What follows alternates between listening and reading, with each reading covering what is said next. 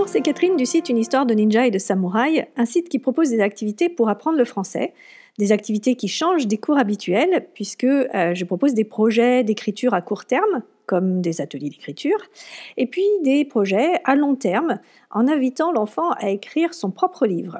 Bientôt, je vous proposerai aussi un kit pour faire pratiquer le français euh, aux enfants, mais cette fois pendant les vacances, en toute autonomie, et en s'amusant seul ou en famille. Alors les vacances ont ce paradoxe, euh, nos enfants ont besoin de repos, bien sûr, ils ont besoin de déconnexion avec l'école, avec les enseignements. Et puis, et puis en même temps, on le sait, les neurosciences l'ont montré, sans une pratique régulière, notre cerveau a tendance à faire le ménage. C'est ce qu'on appelle la courbe de l'oubli. Et sur les deux mois d'été, eh l'oubli fait parfois beaucoup de dégâts. Alors loin de moi l'idée de donner des devoirs pendant les vacances, surtout pas, je ne suis pas pour, euh, je l'ai jamais fait avec mes propres enfants, donc voilà, je ne vous propose pas du tout ça. Par contre, profitez de ce changement de rythme et proposez des activités en famille, des jeux qui rendent par exemple les trajets en voiture moins ennuyeux, ou qui occupent euh, pendant les longues heures à la plage ou en montagne. Bref, occuper son temps d'une autre manière, c'est le but des activités que je vais vous proposer dans mon kit Les petits défis. Et en parlant de temps, justement, c'est ce dont on va parler aujourd'hui. La notion de temps est très complexe et elle varie d'un individu à un autre. Cette notion est finalement très très subjective. On peut l'aborder d'ailleurs par différents angles. Euh, comment m'organiser? Comment m'y mettre? Comment planifier? Aujourd'hui, je vais essayer d'avoir une approche euh, la plus pragmatique possible. Pour commencer, je vais répondre à la question qui revient très souvent. Comment trouver le temps Souvent, nos enfants ont des agendas déjà bien chargés. Il y a l'école, les devoirs, euh, les activités extrascolaires. Il y a aussi le temps passé avec les copains-copines, le temps du jeu, euh, le temps du sommeil aussi, bien sûr. Et euh, il semble de premier abord difficile de trouver du temps pour glisser des cours de français. Alors, il y a quelques années, j'avais exactement le même problème avec la lecture. J'avais très envie de lire plus de livres, mais euh, j'avais beau regarder mon planning, je n'avais pas le temps. Et impossible de l'élargir ce temps. Donc j'ai décidé de prendre euh, un peu de recul et de regarder de plus près où passait mon temps. Alors j'ai noté, euh, j'ai noté, puis j'ai classé en différentes catégories tous ces temps qui se passaient dans une journée. Il y avait d'abord la première catégorie qui était le temps perdu. Des exemples, bah, c'est simple, c'est le temps d'attente dans les transports en commun, euh, mais aussi le temps euh, ben, dans les salles d'attente, chez le docteur, chez le dentiste, ou encore euh, en attendant la fin d'une activité d'un de mes enfants. Donc voilà, tous ces temps d'attente où on peut rien faire d'autre qu'attendre. Il y avait une deuxième catégorie, c'était ce que j'ai appelé les temps pas très intéressants, les temps qui n'apportent pas vraiment quelque chose c'est euh, tous ces temps qu'on passe sur euh, ben, les jeux débiles sur le téléphone, euh, les réseaux sociaux, les mails qu'on vérifie toutes les cinq minutes. Donc tout ça, c'est du temps qui n'apporte pas vraiment grand-chose. Alors, c'est important de regarder ces mails et je réponds à tous mes messages, hein, mais sachez que voilà, les regarder toutes les cinq minutes, ça n'apporte rien et ça fait perdre du temps. Et puis bien sûr, il y a le temps utile. Alors le temps utile, c'est le sommeil, le travail, les cours, les ateliers que je fais avec les enfants, etc. En parallèle, j'ai noté ce que je voulais faire en priorité. Cette priorité euh, évolue avec le temps. J'ai eu une période où euh, j'avais très envie d'écrire. Pendant une autre, euh, la priorité, c'était me former. Pendant une autre, ça a été plutôt d'augmenter les livres, comme je vous le disais, vraiment essayer de lire le plus possible. Alors pourquoi cette idée de priorité? Ben, Tout simplement parce qu'on ne peut pas tout faire en même temps.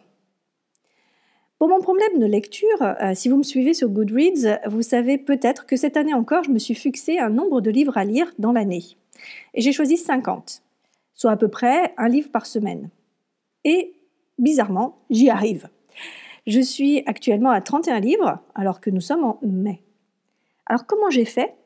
Eh bien, j'ai aménagé mon temps que j'estimais perdu et je me suis mis à grignoter par-ci par-là ces petits bouts de temps pour en faire un temps qui est finalement utile. Tout était prétexte pour lire quelques pages. Mais pas seulement. Ce n'est pas en lisant en attendant le tram que l'on peut vraiment lire. Il y a des livres qui peuvent le marcher, mais il y a d'autres livres qui demandent beaucoup plus d'attention, qui sont plus euh, qui demandent une, énergie intellectuelle qui est, autre et on ne peut pas le faire juste entre deux rendez-vous. Donc je me suis aussi fixé des règles. Tout d'abord, je me suis dit il faut toujours faciliter l'accès aux livres. C'est-à-dire que euh, j'ai des livres qui traînent toujours au bon endroit. J'ai des livres qui me suivent toujours dans tous mes déplacements. Euh, et du coup, j'ai enlevé cette excuse de ah ben zut, j'ai pas mon livre avec moi. La deuxième règle que je me suis imposée, c'est un temps de lecture je me suis dit, le soir, euh, je me suis rendu compte que euh, si je faisais de l'ordinateur et que j'allais directement me coucher, c'était pas possible. Ça marchait pas, je dormais très mal. Donc j'ai décidé de, au début, me donner 5 à 10 minutes de lecture, de m'imposer 5 à 10 minutes de lecture. Petit à petit, ce temps a augmenté et actuellement, il est de plutôt 30 minutes de lecture tous les soirs. Ensuite, l'autre chose que, que j'ai faite, la règle que je me suis fixée, c'est de voir ma progression. Donc je me suis donné un objectif, combien de livres, et je vois au fur et à mesure que je progresse, que j'ai lu des livres. Si je me retourne maintenant, je vois qu'en effet, depuis le début de l'année, j'ai lu 31 livres. Donc il y a vraiment cette satisfaction qui permet de tenir dans le long terme. Et c'est pour ça que j'invite vraiment beaucoup, beaucoup, euh, j'invite mes, ninjas à faire un, carnet de lecture. Je trouve que c'est essentiel euh, parce que justement, c'est là qu'on se rend compte qu'on a lu des choses. Alors pour les leçons de français, c'est pareil. Le temps doit être aménagé et surtout, il doit être accepté. C'est-à-dire que là, j'ai pu m'imposer des règles, mais parce que c'était moi et je voulais m'impliquer. Si vous imposez à votre enfant de faire une leçon tous les jours de 17h à 17h30, eh bien, il ne va pas être content. Je pense que c'est vraiment important de lui laisser son mot à dire. Par ailleurs, indiquer clairement qu'il y a une fin, c'est-à-dire que c'est vraiment 30 minutes chaque jour. Euh, vraiment parler avec lui de la fréquence, parler avec lui du temps, de la durée, de comment ça va être fait. Tout ça, ça permet aussi pour lui de s'y mettre plus facilement. Mais pour que ces leçons prennent vraiment, euh, qu'elles soient vraiment efficaces, il faut non seulement faire la place dans le temps, mais il faut aussi que ce temps soit ressenti comme agréable. Alors, on parle de plus en plus euh, d'un phénomène qu'on appelle le flow. Je ne sais pas si vous en avez déjà entendu parler. C'est une sorte d'état mental dans lequel nous nous plongeons quand nous sommes complètement absorbés dans une activité. Pour vous donner un exemple, quand vous lisez un livre qui vous tient en haleine, vous expérimentez ce flow. Vous n'avez plus conscience de ce qui vous entoure, vous n'avez plus conscience du temps, euh, vous êtes totalement engagé, concentré, et euh, vous avez aussi ce sentiment de joie. C'est cet état idéalement qu'il faudrait que nos enfants atteignent pour apprendre efficacement et naturellement. Alors comment y parvient-on? Eh bien déjà, il faut avoir un bon état d'esprit. Il faut voir l'activité à venir, en l'occurrence la leçon de français, non pas comme une corvée, comme un devoir, mais plutôt comme une entreprise tout à fait réalisable, voire même agréable. Il faut aussi s'impliquer et mettre toute sa concentration au service de cette activité là aussi un état d'esprit à travailler. Et en aparté, euh, la technique de Pomodoro, dont je vous parlais dans l'épisode précédent, facilite cette concentration. Et puis, à un moment, il faut surtout se lancer. Lorsque notre enfant se plonge dans, dans ses Legos, par exemple, il ne réfléchit pas à son état d'esprit. Il est juste dans le je fais. Il n'a aucune pensée parasite telle que oh là là, je vais jamais y arriver, ou encore euh, qu'est-ce que c'est dur, euh, ou encore une pensée complètement hors contexte du genre euh, qu'est-ce qu'on mange ce soir. Il est juste dans le moment présent et il est dans l'action. Et c'est là que j'en viens à un autre concept sur le temps. Nous pouvons planifier, nous pouvons nous projeter dans l'avenir, mais nous ne le contrôlons pas. Je peux faire un beau planning sur les mois prochains en notant toutes les leçons de français, ça ne veut pas dire que je vais pouvoir les tenir.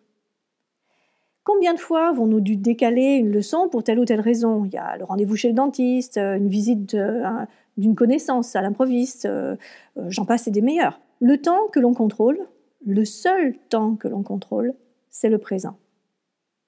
Ce sont tous ces micro-moments de présent qui se suivent les uns après les autres. Et à chacun de ces instants, nous avons le choix. D'où cette idée de contrôle du temps, du contrôle du présent. C'est donc grâce aux petites décisions que nous prenons régulièrement, aux petits pas que nous faisons tout le long de la journée, que nous arrivons à construire réellement sur le long terme. En pratique, eh bien, planifier, oui, bien sûr, mais surtout, et je reprendrai ici le célèbre slogan d'une marque de chaussures de sport, Just Do It. Je reprends en résumé. Tout d'abord, connaître ses priorités et les assumer. Le français n'en est pas une Il est plus important que votre enfant, je sais pas, ait une activité sportive. Pas de souci, assumez-le.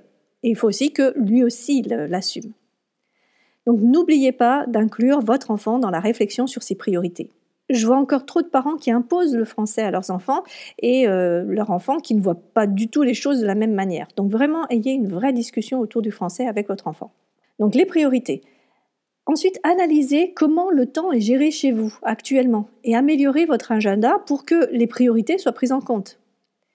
C'est très important car quand les priorités sont ainsi gérées et prises en charge, cela apporte un sentiment fort d'accomplissement.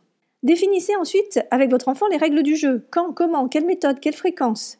Et surtout, écoutez ses envies. Enfin, soyez à l'écoute du ressenti de votre enfant. Si on fait le parallèle entre une corvée de 15 minutes et une activité agréable d'une heure, laquelle, à votre avis, des deux activités va vous sembler la plus longue? C'est pas obligatoirement celle qui est réellement longue. C'est peut-être pas celle qui va durer une heure. On le sait, euh, quand on passe un temps euh, agréable euh, avec des amis, le temps passe très très vite. Alors que, je sais pas, si on est dans une réunion, même si elle ne dure que 15 minutes, et eh ben, parce qu'elle n'est pas très intéressante, elle va nous paraître très très longue. Donc ce ressenti-là est extrêmement important. Enfin, et ce sera ma conclusion, sachez que le temps passe et on ne peut le retenir. Et votre enfant va grandir, quoi qu'il arrive alors autant que ce temps passé avec lui soit des plus agréables. La semaine prochaine, je vous parlerai de l'impuissance apprise, un phénomène qu'il est très intéressant de connaître, mais qui chaque fois me fend le cœur. J'espère qu'avec ce prochain épisode, je pourrai vous aider à la détecter et surtout vous donner des pistes pour la faire basculer en puissance apprise. Si vous avez aimé ce podcast, partagez-le je vous invite aussi chaudement à aller mettre 5 euh, étoiles sur iTunes, ainsi qu'à laisser un commentaire. Je sais que ça prend du temps, mais celui-ci n'est pas perdu puisqu'il permet à d'autres personnes de découvrir ces contenus. Je vous souhaite une excellente semaine et je vous dis à bientôt pour la suite des aventures. Bye bye